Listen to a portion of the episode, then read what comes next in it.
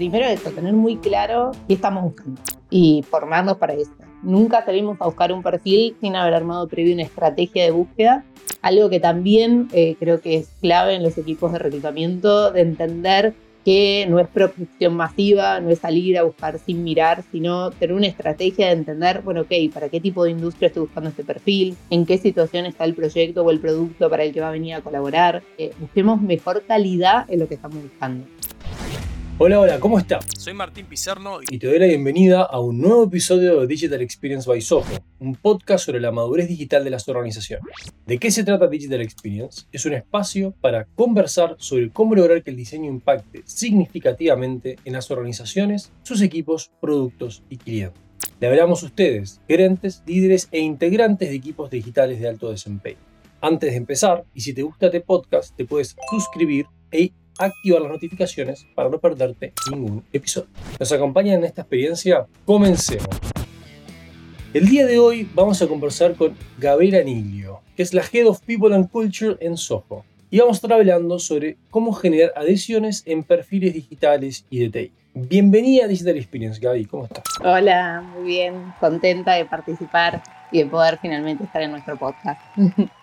Contenta de tenerte y contenta de sumar eh, la mirada, si quiere, no ya tan operativa de negocio, técnica, que normalmente tenemos en el podcast, sino la mirada más humana a un equipo que normalmente apela al diseño central del humano, así que va a estar muy bueno el conversar contigo y charlar sobre cómo creamos esta cultura humana, esta cultura central en la persona también, como parte del desarrollo de crear equipos, ¿verdad? Así que genial tenerte aquí y poder finalmente conversar. Para las que no lo conocen, voy a presentar a Gaby. Gaby es abogada con especialización en Derecho Laboral de la Universidad de Buenos Aires y cuenta con un diploma en Recursos Humanos. Tiene más de 10 años de experiencia en selección, gestión y desarrollo del talento. En 2015 fundó Gitstorm, una empresa argentina que se destacó en la búsqueda de profesionales altamente calificados en tecnología de la información. Trabajó con diversas startups y multinacionales en todo TAM, especialmente en sectores como fintech, banca, turismo y retail, contribuyendo a su desarrollo y crecimiento. Hoy en día está con nosotros trabajando en Soho ya desde el 2021, que no recuerdo mal. 2022 agosto 2022. Llevamos un 2022 la pandemia no. Nos mató en el medio. Años pandémicos, o sé que se juntan todos, se empastan. Tal cual. Pero ya enfocado en liderar el área de lo, de lo que es people, eh, cultura eh, y también búsqueda este, de personas de TI para nuestro equipo. Y, les adelanto una primicia, con Gaby vamos a estar eh, participando de Lila, eh, la Interaction Latinoamérica en La Plata, este año la Interaction Latinoamérica 23, el evento más grande de UX en Latinoamérica, y vamos a estar hablando justamente de cómo desarrollar el potencial creativo y de carrera de los Sogers y cómo nosotros juntos a través de diseño y personas apostamos a transformar lo que era la cultura alrededor del diseño y con eso transformar el potencial y el resultado de nuestros equipos. Así que bienvenida Gaby. ¿Hay algún otro dato que te gustaría sumar? ¿Algún dato freak? Eh, este, algún dato de color que quieras que la audiencia conozca sobre ti? Eh, lo pensé, dije, un, un dato que, que, creo que ni siquiera el equipo de Soho alguna vez ha escuchado, que es que soy guía de turismo. O sea, en algún momento, en el medio de todo esto, estudié turismo, me recibí como guía, me faltaron dos años para llegar a la licenciatura pero creo que sí, que sumó mucho también para, para por ejemplo, hoy en Soho trabajamos con un equipo eh, por toda la TAM, eh, poder entender más la cultura de cada país, la historia, el por qué somos como somos, este, nada, estuvo muy bueno y fue algo que sumó a, mi profesión también. Qué interesante, no, definitivamente no lo sabíamos, así que todos los ojos que nos están escuchando tienen un nuevo dato de color sobre Gaby. Me hace sentido esto también de, y, sobre todo en un tema que yo siempre recalco en el proceso de diseño, que es el contexto, la importancia de entender el contexto a la hora de tomar decisiones eh, este, de diseño, en este caso puede ser diseño de culturas, diseño de equipos, diseño de interfaces, es clave. Y obviamente desde el turismo uno se enfoca en el contexto, entender el contexto, explicar el contexto y, en este, histórico, geográfico. Sin duda, sí, de ideología, la política. Con los años aprendí que me había sumado también a la perfección. Gaby, Contanos sobre cómo entendés vos y, la relación entre el talento y la cultura organizacional en el contexto justamente de, estos perfiles de tecnología, diseño, digitales que, es el que nos mueve. Bueno, nada, para mí el contexto o cómo se unen es crucial. Sin dudas, en un mercado donde estos perfiles son altamente demandados y donde hay una gran competencia, la cultura organizacional de, la compañía puede ser el diferencial, ¿no? Y puede ser aquello donde, bueno, si no estamos pudiendo competir en, otros eh, aspectos, puede ser lo que marque la diferencia. En general, este tipo de perfiles buscan culturas que sean innovadoras, culturas que apuesten por el aprendizaje y algo que es súper importante que tiene que ver con la adaptabilidad y la flexibilidad. Lo hemos hablado muchas veces, luego de, no sé, yo pienso de la, la, pandemia, un montón de posiciones se abrieron a la posibilidad de trabajar remoto, pero por lo menos si, si quiero hablar de acá de la Argentina, nosotros mucho antes que eso sucediera nos dimos cuenta que ese mercado y ese tipo de perfiles estaba abriendo esas puertas solo, ¿no? No había quizás tanto convencimiento de las empresas a esa modalidad de trabajo, pero fue algo que se terminó imponiendo porque era lo que estos perfiles buscaban. Entendían que su trabajo podían hacerlo de cualquier lado y esa adaptabilidad y flexibilidad es clave para ellos.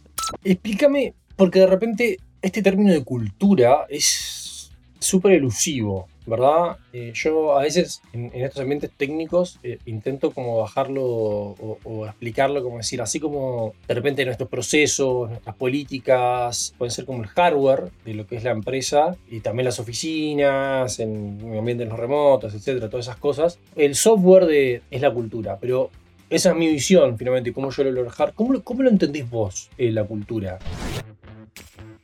La cultura lo, entiendo como aquellos puntos que resaltan de una compañía y que son los que finalmente terminan alineándose con cada candidato para lograr esa permanencia, ese sentido de, un todo, ¿no?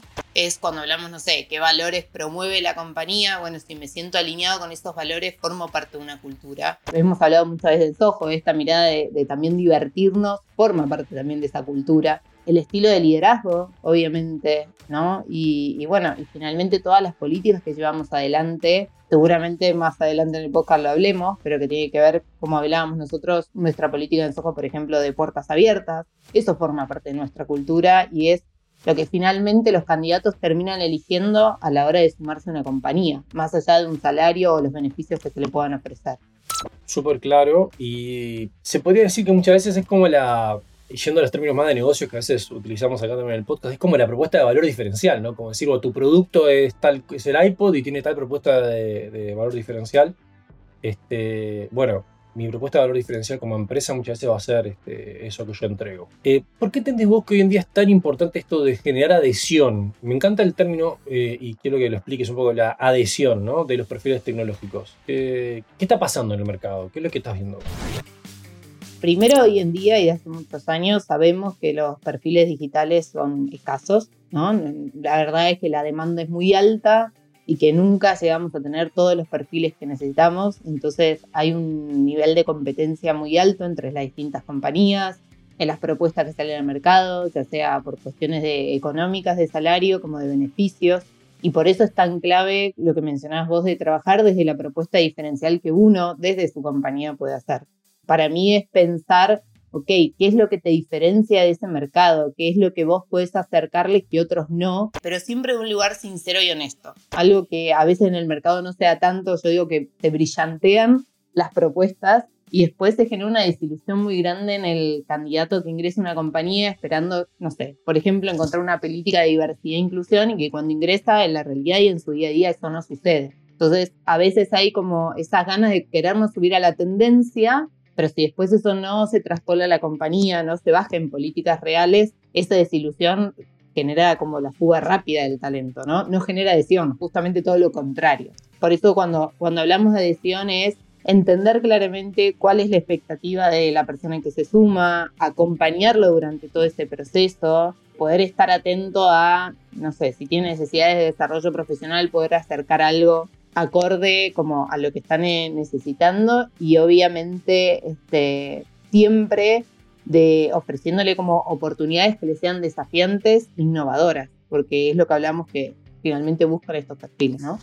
Clarísimo. Eh, al final es sobre cómo logramos que estas personas estén continuamente con nosotros. Esto es como si tuviésemos la participación en un equipo eh, deportivo, ¿no? ¿Verdad? ¿Por qué quiero seguir trabajando contigo? Es la misma razón por la cual de repente yo quiero seguir este, estando en un equipo. eh, bueno, me desafía, soy parte de algo, tenemos un fin común, nos gusta la, no solamente cómo jugamos el partido, sino cómo se da después del partido. Todo lo que está la, magia y la mística alrededor de, esa situación, ¿no? Este, no es solamente ir al partido y ganar o perder y ver cómo qué pasa con eso, sino que hay alrededor de todo, la práctica, el, eh, el entretiempo, el fuera de tiempo, las reuniones, este, los asados, todo eso. Entonces es un poco si vos querés formar un buen equipo y querés que ese equipo crezca y querés que se, tenés que pensar más allá de simplemente la aplicación de la práctica, tenés que pensar en, en todo. Sí, y, estar muy cerca de ellos para poder también ir escuchando sus necesidades, generar esos lazos de confianza que son claves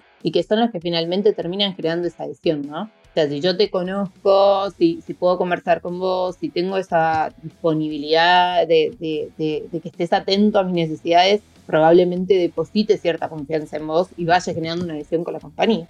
Vamos por la pregunta del millón, Gaby. ¿Qué son los desafíos que está pasando hoy en día en el mercado para hacer y retener talento TI? Hemos hablado justo, y hoy salió justo en una de las noticias de que empezaban de vuelta los tech layoffs en las grandes, este, las big companies. Hemos visto en estos últimos años de un crecimiento exponencial, los layoffs, volvimos a crecer los layoffs. Entonces estamos viendo como un ciclo continuo de movimientos, pero ¿qué es lo que vos estás viendo como los desafíos que nos estamos enfrentando en el día a día?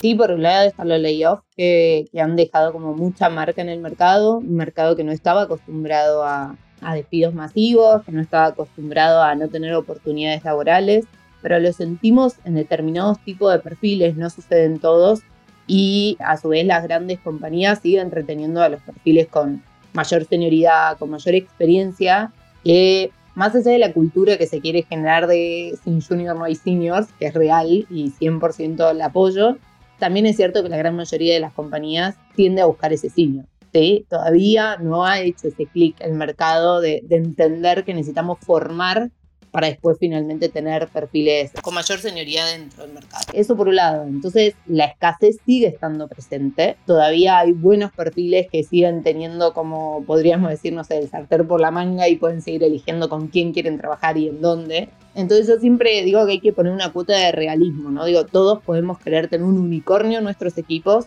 pero siempre tenemos que aterrizar nuestra, nuestra compañía, nuestra mirada y saber, ok, somos un unicornio para ese unicornio o tenemos que adaptar la búsqueda, eh, ¿no? Obviamente al perfil que estamos necesitando. Y ahí es muy fuerte el trabajo que, que tenemos que hacer de People y sobre todo en mi caso desde el equipo de reclutamiento para asesorar a los líderes y asesorar a las empresas y mostrarle como ese paneo de, bueno, este es tu lugar en el mercado, esto es lo que podemos atraer o lo que podés alcanzar, eh, no que por eso sea malo, pero sí realista, ¿no?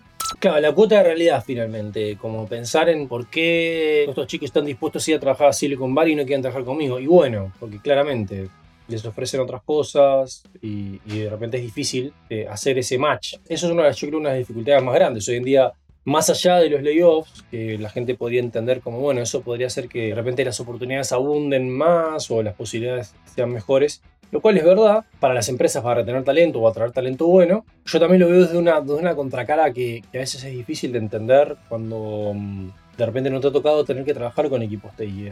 La búsqueda de los desafíos no viene solo por el hecho de decir que si no yo me aburro, que podría ser, qué aburrido tener que repetir lo mismo, sino que tiene que ver con que como es una industria que se mueve tanto y evoluciona tan rápido, si yo no tengo desafíos y si mi ambiente laboral no me da desafíos, probablemente yo me tenga que salir a buscar desafíos afuera. Porque si no después pierdo empleabilidad, pierdo la capacidad de ser empleado en otros lugares, porque no estoy teniendo las tecnologías de punta, no estoy conociendo las últimas cosas. Entonces, de repente, mi capacidad de poder ser contratado en otro lugar va a escasear. Entonces, en realidad también la búsqueda es, es porque finalmente es un mundo que se mueve muy rápido y el mercado responde a ello. Entonces, si yo pierdo esa, esa conexión con lo último que está pasando, y que tampoco es lo último que está pasando, ¿verdad? Es más o menos estar actualizado. No, pero tiene que ver con, sí, o con la, actualización de versiones en el stack tecnológico que están utilizando, que se empiezan a dar cuenta que se empiezan a quedar, y ahí empieza esto que, que vos comentás. Onda, si no aprendo ahora tiempo, probablemente me empieza a quedar fuera del mercado porque estoy en una versión o en una tecnología que ya empezó a pasar de moda. Eh, y entonces eso también los empuja a estar constantemente buscando nuevos cambios. Por eso vuelvo a esa cuota de realidad, ¿no? Porque muchas veces quizás nosotros decimos, bueno, pero ¿qué es lo que va a venir a hacer este profesional? Y capaz nos dicen, no, simplemente va a hacer tareas de mantenimiento. Y decimos, bueno, ok, pues entonces no busquemos un unicornio para eso, porque probablemente el unicornio esté buscando eh, destrabar fronteras, ¿no? No va a estar esperando únicamente sentarse y mantener algo. Entonces, eso es súper importante. Creo que, que es quizá el trabajo más difícil desde nuestra área de poder concientizar a los líderes y, claro, obvio, todos tenemos una mirada de que lo nuestro es lo mejor, pero tenemos que tener como la mirada de lo que pasa más a nivel contexto y macro, ¿no? Y obviamente apoyarlos y desarrollarlos profesionalmente, que a veces si el proyecto en donde están involucrados no se los permita por lo menos hacerlo de manera paralela, ¿no? Y seguir dándoles oportunidades de crecimiento y de aprendizaje eh, no necesariamente a través del proyecto, quizá a través de capacitaciones y otro tipo de herramientas. E, ese punto más acordar, tengo un amigo que es piloto y me contaba que mm, cuando él entrena para un, tipo de, avión, algo que de repente a mí me pareció muy extraño en su momento, digo, si tú te entrenabas para el 737 y de repente querías entrenar ahora para el 787, en el momento que tú te certificabas para el 787 ya no podías volar el 737, porque era como que te habías especializado ya en un avión. Eso que es un, ejemplo, por, obviamente por situación de que están controlando muchas vidas y es entendible que de repente los pidan tan nivel de especialización, pero un poco es con lo que a veces pasa con las tecnologías, ¿verdad? Es, yo vengo trabajando con la versión 737 y si vos no me dejás migrar a la 787, yo de repente el 737 no vuela más y yo no sé trabajar 737, entonces tengo que poder también conocer de la otra. Obviamente no es tan rígido ni estanco el mundo tecnológico, pero sí empieza a pasar esas cosas, ¿no? Donde yo necesito, como si vos, si no tengo la posibilidad de repente aplicarlo en el proyecto del día a día, sí ofrecer capacitación, sí ofrecer otras cosas que le permita a los chicos sentirse desafiados, involucrados, sentirse que están progresando en su conocimiento, porque es parte de lo que, desde que estén educados y lo que les muestra el mercado, que necesitan para mantenerse vigentes. Entonces, este, es parte de lo que es la cultura. Sí, exactamente. Entonces, además de estas estrategias de capacitación ¿no? y, este, y darles desafíos, ¿qué otros este, ejemplos podría entregarnos que vos has visto que funcionan para que los líderes digitales que nos están escuchando eh, puedan tener de repente un repertorio de opciones como para ir a buscar, pensar y, y implementar? Sí, la experiencia de, la persona que participa en los procesos, de, desde el inicio del proceso de selección hasta todos los procesos que tengan que ver internamente en la compañía, cuidar mucho esos procesos. Si la persona participa en un proceso de selección, por más que finalmente después no quede seleccionada, está abierta la puerta de que pueda participar en un proceso más adelante, que pueda referirnos a otras personas. A nosotros en Soho nos pasa mucho de alguien que participa en el proceso, se lleva una muy buena imagen y finalmente después nos dice, mira, yo no, no digo lo que ustedes estaban buscando, pero tengo esta persona. Eso es súper valioso y nos acorta mucho los plazos a la hora de salir a buscar con, eh, candidatos o perfiles. El poder tener como ese seguimiento durante todo el proceso que está en la compañía también ayuda a la retención y la adhesión que hablábamos antes, ¿no? Si identifico rápidamente una desmotivación o una situación que no está dándose de la mejor forma y puedo ser proactivo en eso, seguramente evite costos para la compañía. Sabemos que estos perfiles son claves, entonces la salida de un perfil digital de un proyecto que ya está en marca tiene un costo muy caro a veces, tras a la entrega de ese proyecto, atrás el cumplimiento de objetivos, entonces estar cerca es, es, como clave, es fundamental, porque también a veces esa cercanía y ese lazo de confianza que hablábamos antes que creamos también nos permite tener una mayor negociación con el perfil si por algún motivo igualmente decide irse, ¿no? Si hemos ofrecido todo, pero igualmente la propuesta que le llegó de por otro lado es mucho más eh, disruptiva o desafiante y la persona se quiere ir, igual si construimos un lazo de confianza seguramente podamos hasta quizás generar el traspaso con su reemplazo y ese dolor de esa salida de proyecto podamos reducirlo o hacer lo que sea lo más mínimo posible para la compañía, ¿no? No, para nosotros es clave todo lo que tenga que ver con KPIs, de poder ir midiendo tanto lo que tiene que ver con los procesos como la satisfacción de, los colaboradores. Nosotros en Soho hoy por hoy no solo tenemos quizás una encuesta anual, que es lo que suelen abarcar todas las compañías, sino que también vamos trabajando con pequeñas encuestas o mediciones durante cada Q, eh, para que, bueno, no lleguemos al final del año y nos encontremos quizás con un cimbronazo, sino y como esa agilidad que vemos en los proyectos y que vemos en las operaciones, tenerla también desde el área de people y implementarla y aplicarla. Creo que todo eso hace que obviamente la retención sea mucho más posible o más este, llevadera eh, y también buscar perfiles más asertivos con la compañía. Creo que ahí diste un par de tips que son súper potentes, pero que muchas veces que se descuidan mucho, ¿no? Como darse cuenta que la experiencia con tu compañía no empieza en el momento que la persona firmó el contrato y ahora es empleado formal con tu empresa sino que empieza desde el momento mismo que lo estás reclutando, el que estás teniendo esas primeras conversaciones con él, que estás queriendo que se acerque, y que muchas veces es descuidado de ese punto. Me explico como si uno va a los foros este, y las redes sociales encuentra cantidad de esos puntos y esos chistes y memes alrededor de ese dolor, ¿no? Como de que no conecta en lo más mínimo con las necesidades TI y pide cosas que muchas veces este, son irrisorias. El ejemplo, este, si se quiere, más emblemático que he encontrado fue una vez este, el creador del lenguaje Swift, que fue entrevistado por alguien de recursos humanos pidiéndole que quedara deseleccionado porque no tenía cinco años de experiencia en Swift y que él había creado el lenguaje y el lenguaje lo había creado hace cuatro años. Entonces dijo, mira qué desconectada está esta gente de recursos humanos que no entiende ni siquiera esas cosas. Entonces, ese tipo de cosas como entender que la persona que va a entrevistarlos tienen que entender mínimamente lo que está preguntando, tienen que entender pues si no simplemente es un llenador de casillas y, en realidad las personas se dan cuenta y lo que hacen es descartan esas empresas, porque dicen, no son empresas que estén viviendo la cultura TI, no estén viviendo la cultura digital que yo quiero vivir, que yo quiero ser parte. Entonces, esa parte es súper importante que como líderes tecnológicos nos vinculemos y entendamos y, seamos parte y apoyemos a que esos procesos empiecen desde el, desde el día uno algo que muchas veces no está muy mapeado, pero que es clave. No se le pone el valor que habría que ponerlo, porque finalmente esa es la primera imagen que tiene el candidato de la compañía, ese primer contacto, y es clave. Entonces nosotros por eso trabajamos mucho con los líderes técnicos, tanto de TI como de diseño, para alinearnos y entender los perfiles, entender qué es lo que estamos buscando. Eh, obviamente el equipo formarse y buscar cuando llegan tecnologías nuevas. A veces Obviamente no venimos del mundo técnico y tenemos dificultades, pero hasta nos construimos en relación de poder hablar con el candidato de esa sinceridad y hasta darnos la oportunidad de que a veces en alguna entrevista nos expliquen ellos mismos, de, bueno, estamos buscando esto, cómo se implementa. Y esa conversación sincera también es súper valorada, porque prefieren eso antes que alguien haga, como decías vos, un checklist de conoces o no conoces esto. Eh, de poder tener un diálogo, una conversación donde nos puedan contar realmente de qué se trata el proyecto en el que están trabajando, cuáles fueron sus desafíos.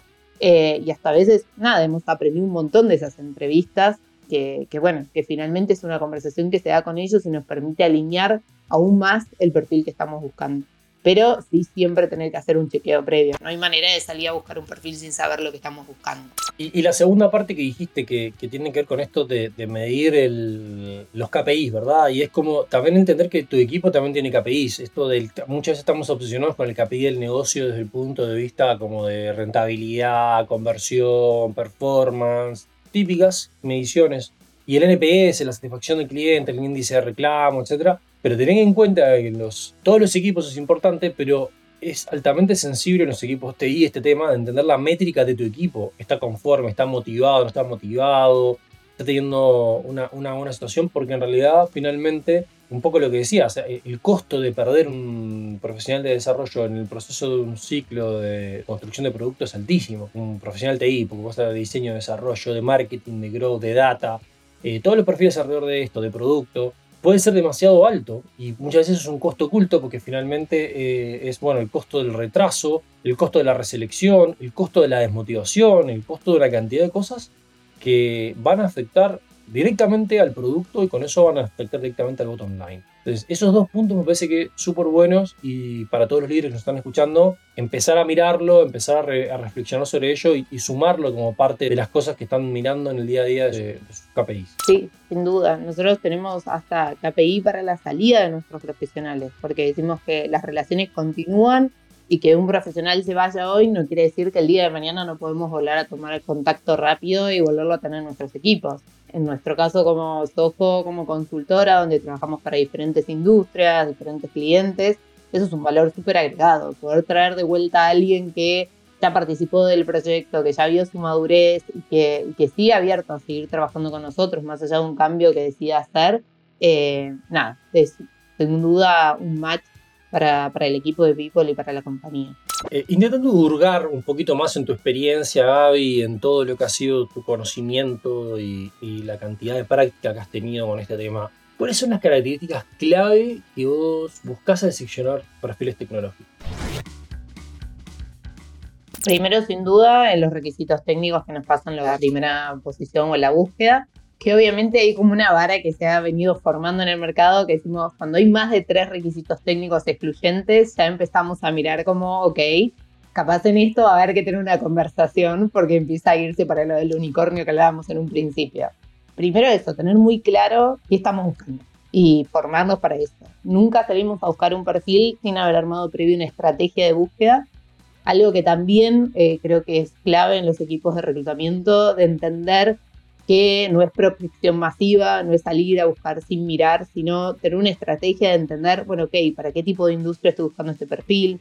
¿En qué situación está el proyecto o el producto para el que va a venir a colaborar? tener muy claro esas pautas nos permiten que a la hora de salir a buscar busquemos mejor calidad en lo que estamos buscando. No calidad por la persona, o, sino más en, las eh, skills, tanto soft como hard, que estamos buscando para la posición nueva, ¿no? Principalmente porque notamos que, obviamente, si la persona viene con conocimiento del rubro, si la persona ya trabajó en un producto similar, o en el tipo de organización. No es lo mismo un perfil que trabaja en una startup que un perfil que viene de banca, ¿no? Sabemos que, son estructuras totalmente diferentes. Entonces, mapeamos muy bien todos esos requisitos antes de salir a, iniciar nuestro hunting, nuestra búsqueda, teniendo hasta como check de compañías similares, hacemos como mucho trabajo arduo para que el tiempo de búsqueda cortarlo lo máximo posible. ¿sí? Mucha revisión también de bases. En general siempre hacemos como un primer mapeo de si ya no tuvimos un perfil similar en proceso, alguien que nos haya calificado con un muy buen o que hayamos tenido una muy buena evolución de KPIs y que podamos rápidamente volver a tenerlo en nuestros equipos. Eso en primera medida y, con respecto a las habilidades blandas, obviamente tenemos que, que ser muy cuidadosos con lo que el cliente o la búsqueda nos está solicitando, ¿no? Este, nosotros sabemos que hay perfiles que son más introvertidos, que quizás puedan trabajar de manera más autónoma, pero a veces nos llegan búsquedas que obviamente requieren que la persona trabaje en equipo, que sea disruptivo, que esté atento a ofrecer propuestas en el equipo y en la mesa de trabajo. Entonces, alinear también mucho la búsqueda en esas habilidades, porque si no es como en algún punto una pérdida de tiempo para todas las partes y sin duda entender con claridad cuál es la propuesta diferencial que vamos a llevar a esos posibles candidatos, ¿no? De, de, ok, bueno, si en el salario no va a ser nuestra competencia, los beneficios tampoco, ¿cuál va a ser la diferencia? Que va a tener la posibilidad de trabajar con muchas industrias, que va a tener la posibilidad de trabajar de inicio a fin en un proyecto, o sea, eso también es muy importante además de la sinceridad, obviamente, de todo el proceso al momento de contactar a la persona.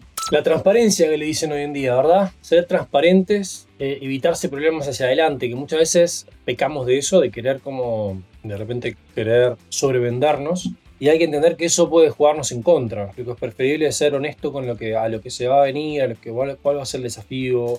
Está plagado de situaciones donde los chicos y las chicas que trabajan en esta industria se sienten estafados porque lo que le vendieron era otra cosa y hay que tener cuidado en ese sentido como empresa, esto es súper importante este punto para todos, porque en realidad es lo que normalmente uno veía en el mercado, ¿no? Como que la... Eh, bueno, sacar el IVA a lo que te digan los de la entrevista porque no va a ser 100% así, pero acá hay que tener cuidado porque el mundo te es muy chico y se, y se, y se promueve rápidamente cuando estas cosas pasan y eso luego hace que uno como empresa pierda eh, este, la capacidad de atraer eh, nuevos talentos y que se mantengan nuevos talentos. Entonces es súper importante mantener esta práctica de ser sinceros, o sea, no significa ir al punto y la coma perfecto, pero ser bien claros en lo que va a ser el desafío y qué es lo que se busca con esto. Y por ejemplo, lo que decía Gaby, decir, espera, vas a entrar en un proyecto donde esto es una célula que trabaja de una determinada manera, vamos a ver en tu end, o vos conectás acá, vas a hacer solo el backend, vas a hacer esto, cómo vas a trabajar, qué tipo de equipo hay del otro lado.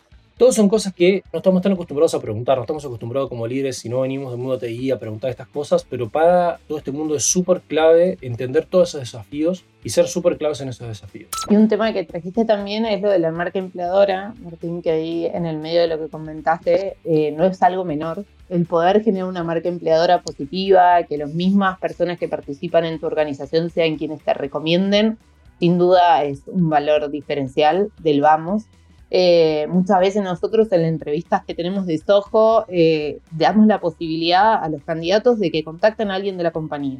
Siempre decimos, obvio, todavía tenemos trabajo por hacer, mucho por mejorar, pero estamos tranquilos y seguros del tipo de compañía que somos, de la cultura que tenemos. Entonces, nada, esa transparencia de poderle decir a alguien, busca otro colaborador y preguntarle cómo se siente y preguntarle, nada, cuán cercanos somos y cómo trabajamos, sin duda es creo la, mejor eh, publicidad que podemos tener. Esto es una pregunta más íntima que siempre hacemos a todos nuestros invitados, pero ¿cuál sería este big fail que sentís que te enseñó todos estos? Capaz que no fue uno, fueron varios, pero ¿cuál querés contarnos como aquellos aprendizajes en base a, la equivocación, al error, que te ayudaron a formar todo este conocimiento que te, te permite estar aquí hoy?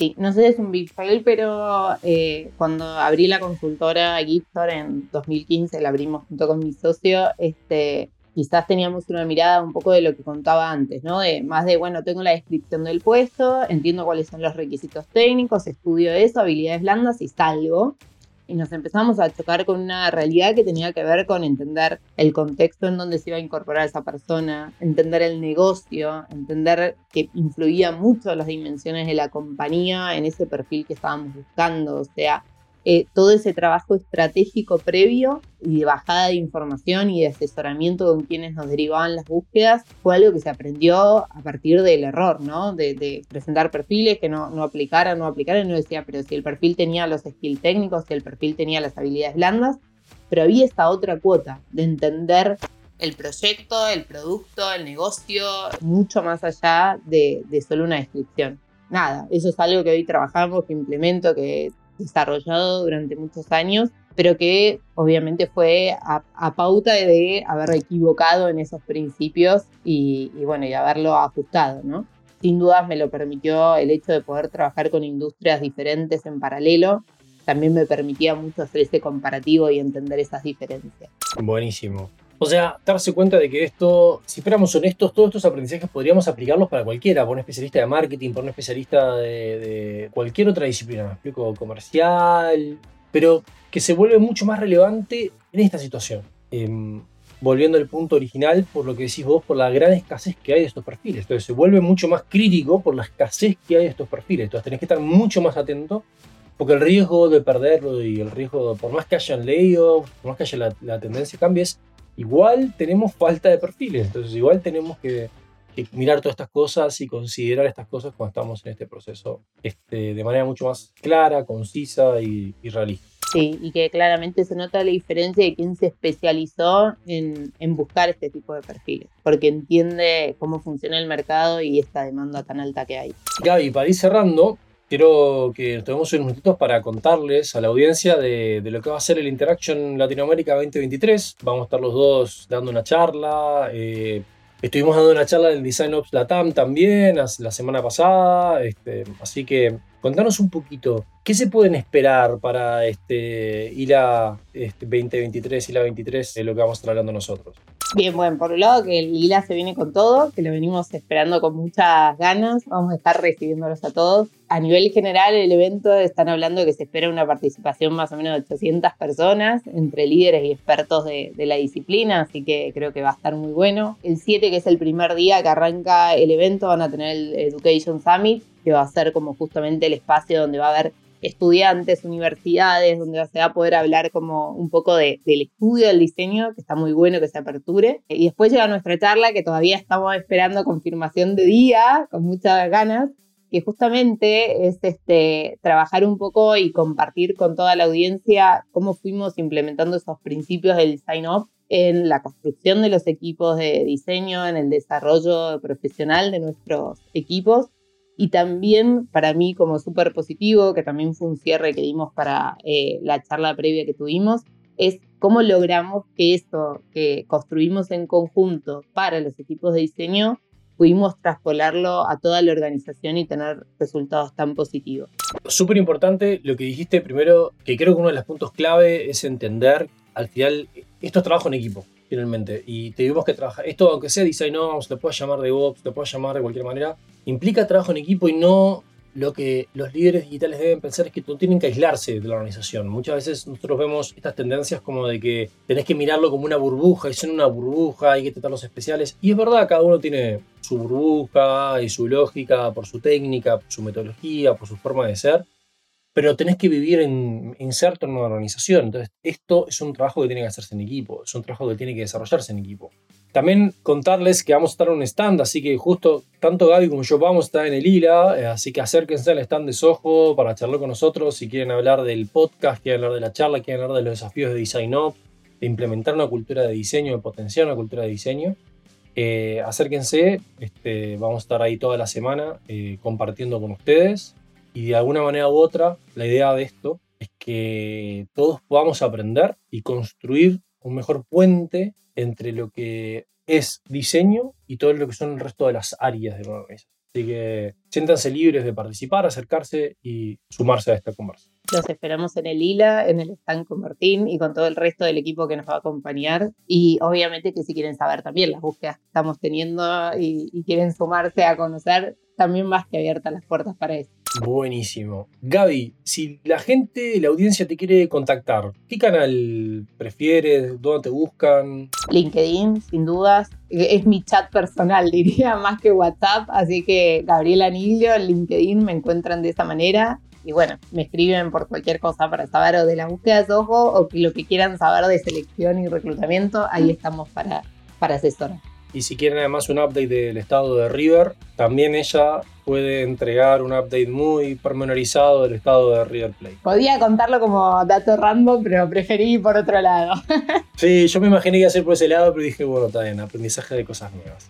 Muchas gracias Gaby por, por, compartir esta charla. Un gusto tenerte en el podcast y que nos cuentes de tu experiencia. Gracias Martín, me encantó. Ojalá en breve te tengamos de vuelta para charlar de post-ILA y la experiencia que fue este mega evento. Gracias. Llegamos al final del episodio, pero antes, si tienes comentarios o si te quieres poner en contacto con nosotros, puedes hacerlo en hola.sojo.cl o seguirnos en nuestro LinkedIn en arroba soy Martín Pizerno y agradezco a Delphi Ciudadana y Salva Luca en el equipo de producción y a Fede Ferreira en la edición. Y recuerda que si te gusta este podcast te puedes suscribir y activar las notificaciones para no perderte ningún episodio. Nos escuchamos en un nuevo Digital Experience. Sayonara.